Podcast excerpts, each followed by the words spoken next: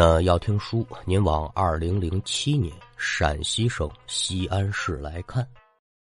故事发生这一年呢，刘峰小伙子是刚刚二十岁出头，这年纪儿不就是刚出离校门找工作的阶段吗？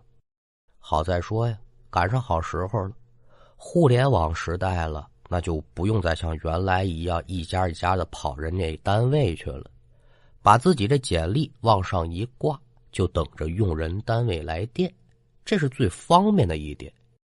但跟您说实的，子儿说如此的方便，但是刘峰这求职经历呢，也不算是很顺利。那就单说这一日，小伙子接到了这么一电话，把手机拿起来一瞧，嚯，本地号码，还是个座机。那根据这些个日子面试的经历而言，甭问了，这准是招聘电话。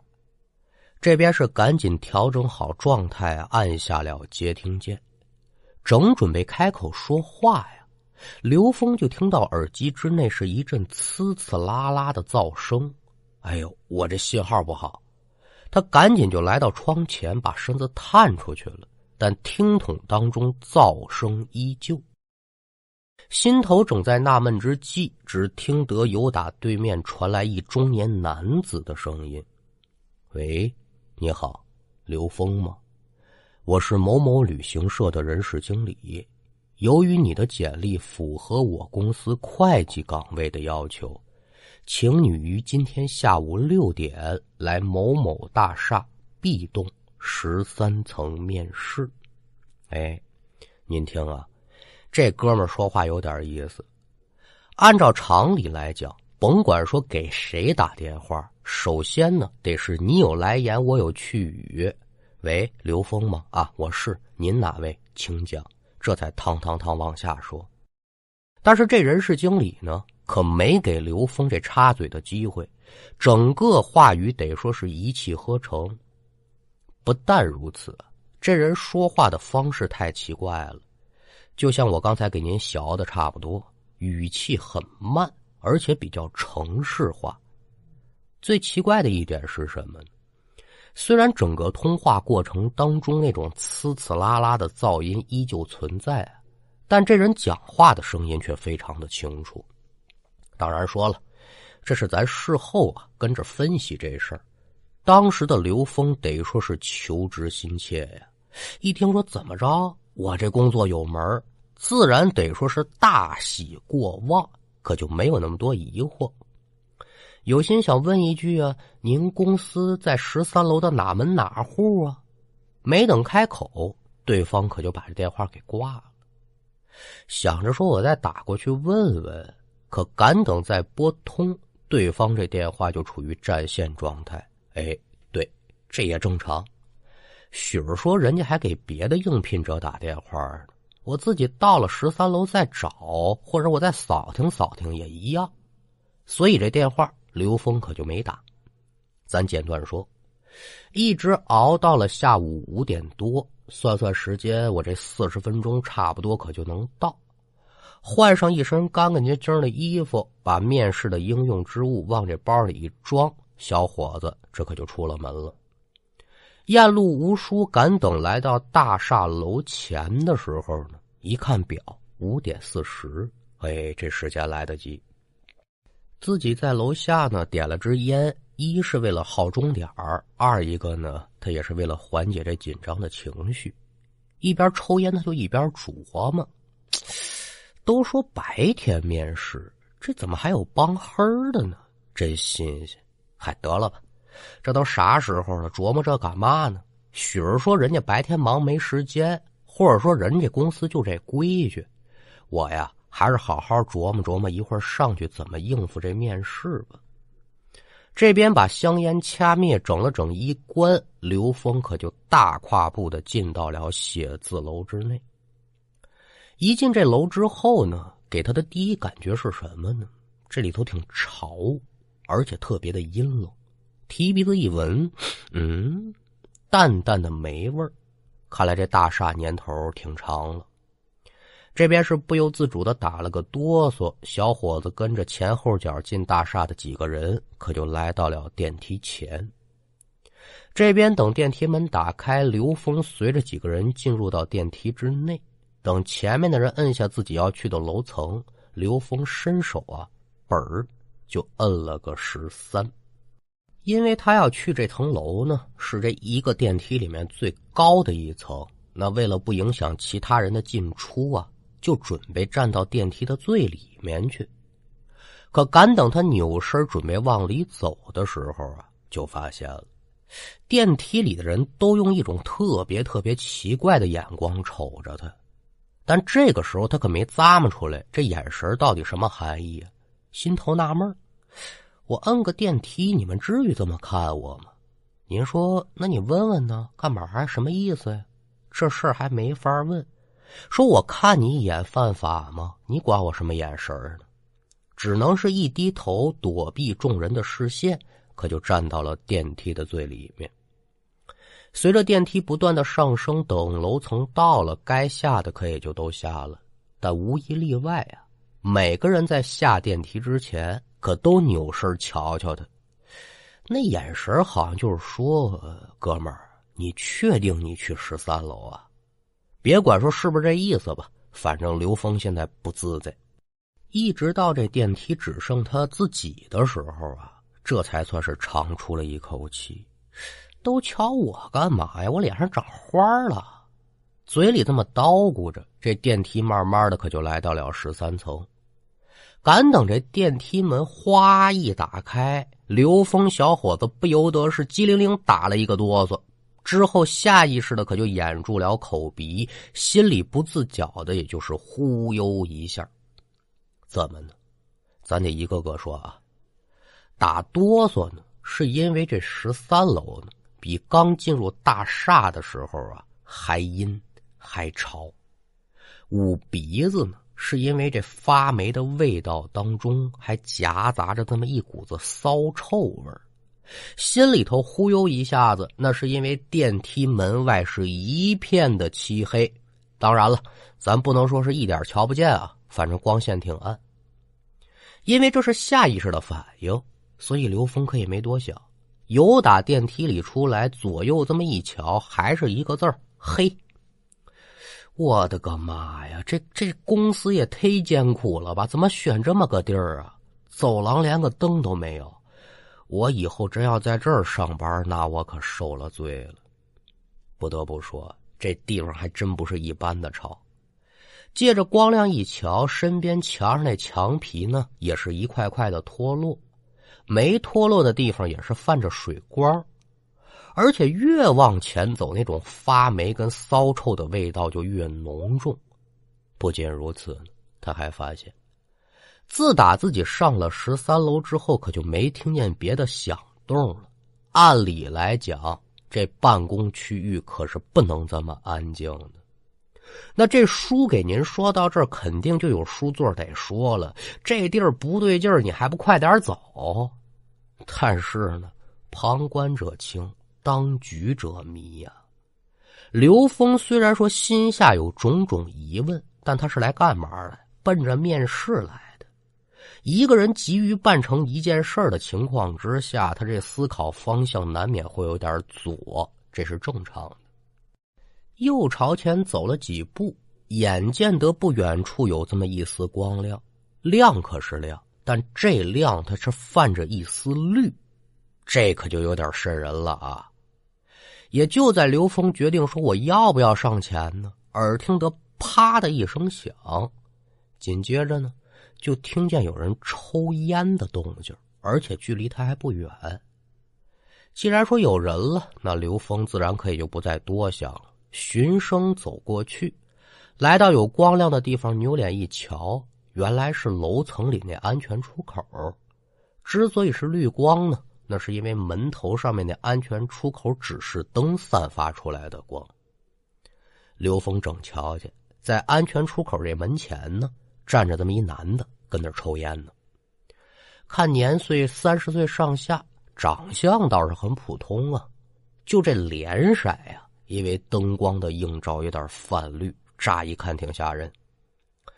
男人见刘峰走过来，先是抬眼一瞧，也没搭理他，依旧是自顾自的吞云吐雾。那刘峰初来乍到，也不知这旅行社具体在哪儿啊。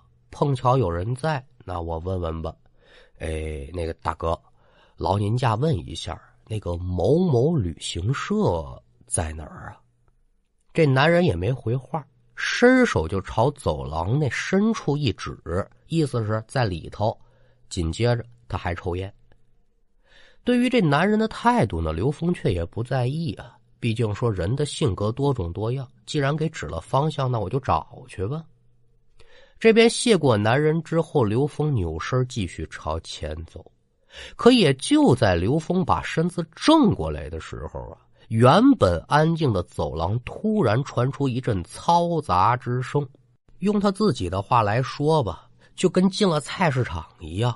听动静这人是真不少，但具体说的什么呢？那听不明白。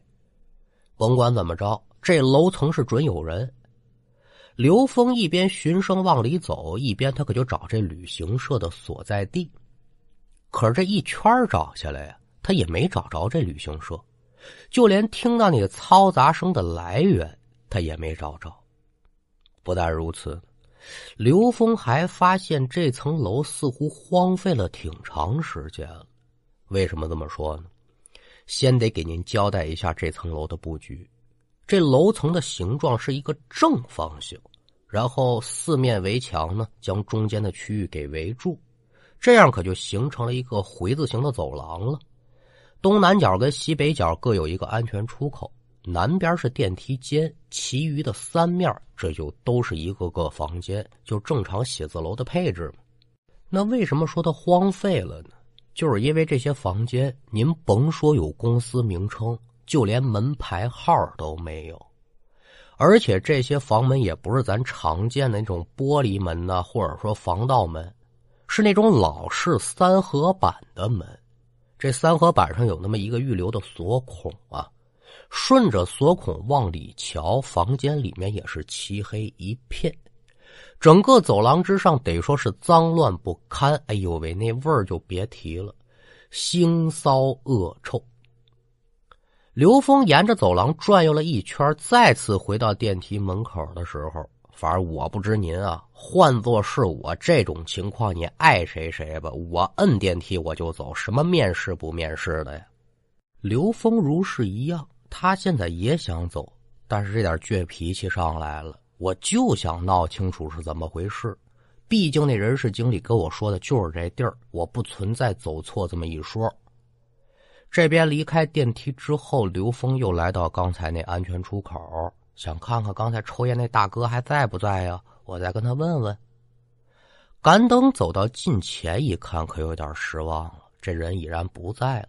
非但人不在，更奇怪的是呢，提鼻子一闻，那烟草燃烧后散发出来的味道也没了。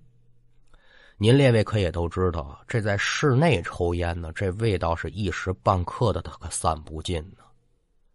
正纳闷这功夫，刘峰就听见了刚才那阵不知来源的嘈杂声，此时距离自己是越来越近。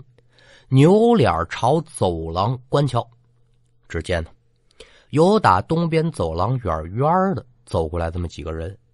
因为光线比较暗，也瞧不真住是男是女，但这嘈杂之音准是来自于他们。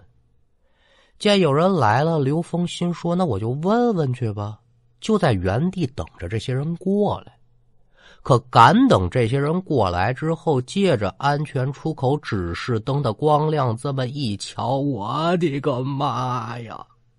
刘峰这血差点没下凉了，差那么一点就坐地上了。怎么呢？过来这些人有男有女，是人，这没错啊。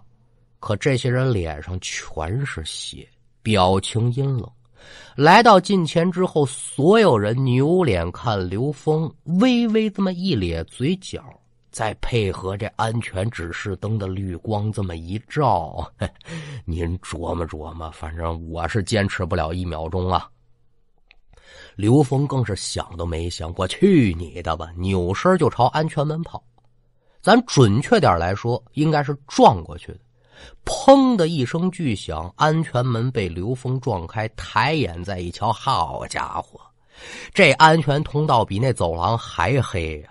得说是伸手不见五指。说这么黑，这刘峰他也不敢贸贸然的下楼啊。我如果是逃跑不成，再摔出个好歹的怎么办呢？伸手由打口袋掏出手机，有心说呢，我把这手电筒打开。但这会儿哪还有那个功夫？借助着手机屏幕的光亮，他可就照路。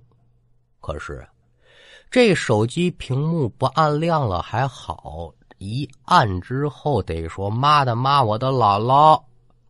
有打楼梯下边整上来这么几个人，个个是抬头瞧着刘峰，这可怕程度是一点不输刚才那几位啊！下是下不去了，我呀往上走吧。您要说这人倒霉，他喝凉水都塞牙。刘峰现在在十三楼，是这栋楼的最高层了，再往上走就是天台。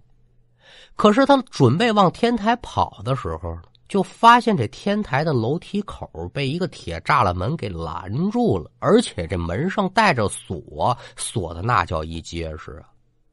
现在他的处境就是前有埋伏，后有追兵，避无可避，心说坏了，我这下要干。可也就在这么个时候，刘峰听到走廊里的嘈杂之声是渐行渐远。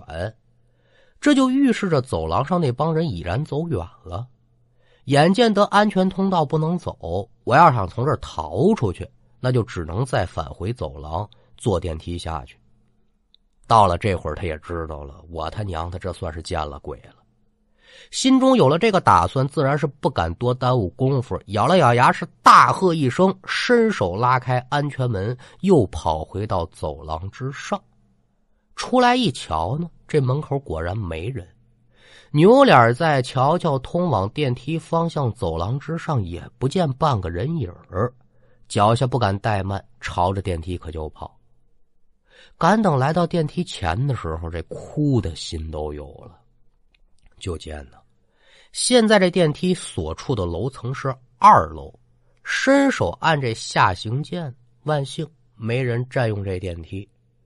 可电梯上行这段时间呢，你怎么熬啊？因为这时候刘峰就听到安全门被人打开的声音，紧接着走廊里就传来阵阵脚步之声，而且是越来越近。就听着这个声音是越来越近，刘峰他敢回头吗？不敢呐，太吓人了。就这么趴在电梯门上，不住的打哆嗦。又有打衣领当中拿出多年前父母老家呢，在庙里给自己求的这么一尊开光玉观音，攥在手里。哎呀，菩萨保佑，菩萨保佑啊！快点开门呐！您就琢磨琢磨哈，咱一直说讲求一个感同身受，这个经历呢，学徒我没有，但是您反正怎么琢磨，这刘峰他也好不着。虽说整个过程是煎熬无比，但万幸。脚步声来到刘峰身边的时候，可并没停下，继续朝前走。又过了约么有这么两三秒钟，电梯是终于来到了十三层。还没等电梯门完全打开，刘峰噌的一下就钻进去了，扭身就摁一楼，快点走。可也不知怎的，摁键摁下去之后，足足过了十几秒钟，这电梯门才缓缓关上。至于说这个时间是刘峰完全以听觉来判断的，因为自打按上电梯之后呢，这刘峰就躲在电梯角，连眼睛他都不敢睁了。电梯下降的过程就很顺利了，没什么岔头，但对刘峰来说也得说是度秒如年呢。随着电梯下降到一楼之后，他可也没等这电梯门完全打开。逃也是的，可就离开了这大厦，跑到外面之后，先找一人多的地方吧，呼哧带喘，哎，哎呀，吓死我了！这怎么回事啊？足足待了好长时间，这才算是克制了心中恐惧的情绪。但您琢磨，恐惧的情绪一旦减轻，取而代之的那就是愤怒啊！他就想找这所谓的人事经理理论理论。你干嘛让我来这么个地方啊？你玩我是吧？可是接连打了十几通电话，全都是占线的状态。不得已呢，刘峰也就只能先折返家中。回家之后，有心说把自己的所遭所遇跟父母老家叨咕叨咕，但是有句话也说了：“唉，报喜不报忧嘛。”我都这么大了，别给父母添麻烦了。不想让家人跟着担惊受怕，就想着这事儿能过去，他就过去了呗。日后我离那鬼地方远点可是呢，在之后的两天里头啊，这刘峰就开始莫名其妙的丢东西。先是钱包，紧接着是眼镜还有几样，咱可就不一一列举了。刘峰一想，这事儿坏了。我能不能因为这事儿我染上什么晦气了？所以呢，他就把这段经历发到论坛上了，想借助网友的力量呢，给自己解答解答。帖子一经发出，很快也就得到了众多网友的回复，所有人的看法都一样。嘿嘿，你后续发生的这些事儿啊，准跟你在写字楼里遇鬼有关系，抓紧找个高人破解破解吧，哥们儿。那老话常说“听人劝，吃饱饭”呢。几天之后，机缘巧合之下，让刘峰在网络之上呢，还真遇上这么一高人，而且还是一道长，皈依吕山派啊。至于说这道号啊，个人隐私，咱可也就不说了。刘峰把自己的所遭所遇跟这道爷这么一说，道爷就确定了，你这准是遇了鬼了。后面的遭遇也确实跟这事儿有关。但至于说这大厦的十三层为什么会有阴魂出没，因为不能实地探查，这道爷可也就给不出具体的结论了。而至于刘峰为什么会看到那些阴魂却没被骚扰呢？道长在了解过刘峰的生辰八字之后呢，说呀，你这个命盘呢很硬，而且又有开光的白玉观音护体。这些阴魂也就只敢现身，而不敢造次。虽说如此呢，但你一下子遇到这么多的阴魂，难免会被阴煞之气入体。好在说呢，有命盘跟观音的化解，所以这才导致了你后续丢东西。这叫什么呢？破财免灾。之后，道长为了帮刘峰彻底的将这煞气化解呢。还特意送了他一道平安符，这道符啊，至今还挂在他家里头。那刘峰为了表示感谢呢，又加之自身有收藏古钱币的习惯，回赠了这道爷一串五帝钱。这事儿到这儿啊，就算是了结了。至于说那大厦的十三层到底怎么回事呢？也是听旁人说的啊。这楼上呢，原来的确有这么一家旅行社。但是在一次团建的过程当中，就因为这司机的不谨慎驾驶呢，酿成了一次重大的事故。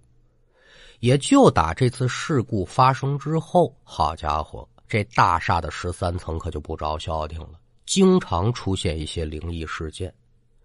打那之后啊，这楼层里其他的公司那谁还跟这儿待着呀？一家家的搬吧。到最后，整个楼层可也就荒废下来了，没人敢再上去了。这也就解释了刘峰当时按下十三层之后，电梯里那些人瞧他的怪异目光。至于说这刘峰之前或是之后啊，有没有人再遇到这样的遭遇？还有就是这刘峰接到这通电话，还有他看到那些人，是不是事故当中的罹难者？他们在死后呢，依旧继续他们生前的行为呢。这些事情啊，我们都不得而知。但有一点，您列位一定要牢记：开车呀，这可不是小孩子玩学步车。一旦您这油门踩下去，意味着就是一家甚至是几家人的幸福。为了自己，也为了家人，请您谨慎驾驶，安全第一。另外，有些时候呢，人们总是抱着事不关己，高高挂起，多一事我就不如少一事啊。但我觉得吧，有的时候一句善意的提醒，可能就会改变整个事情的走向。还是那句话，与人方便，咱们与己也方便。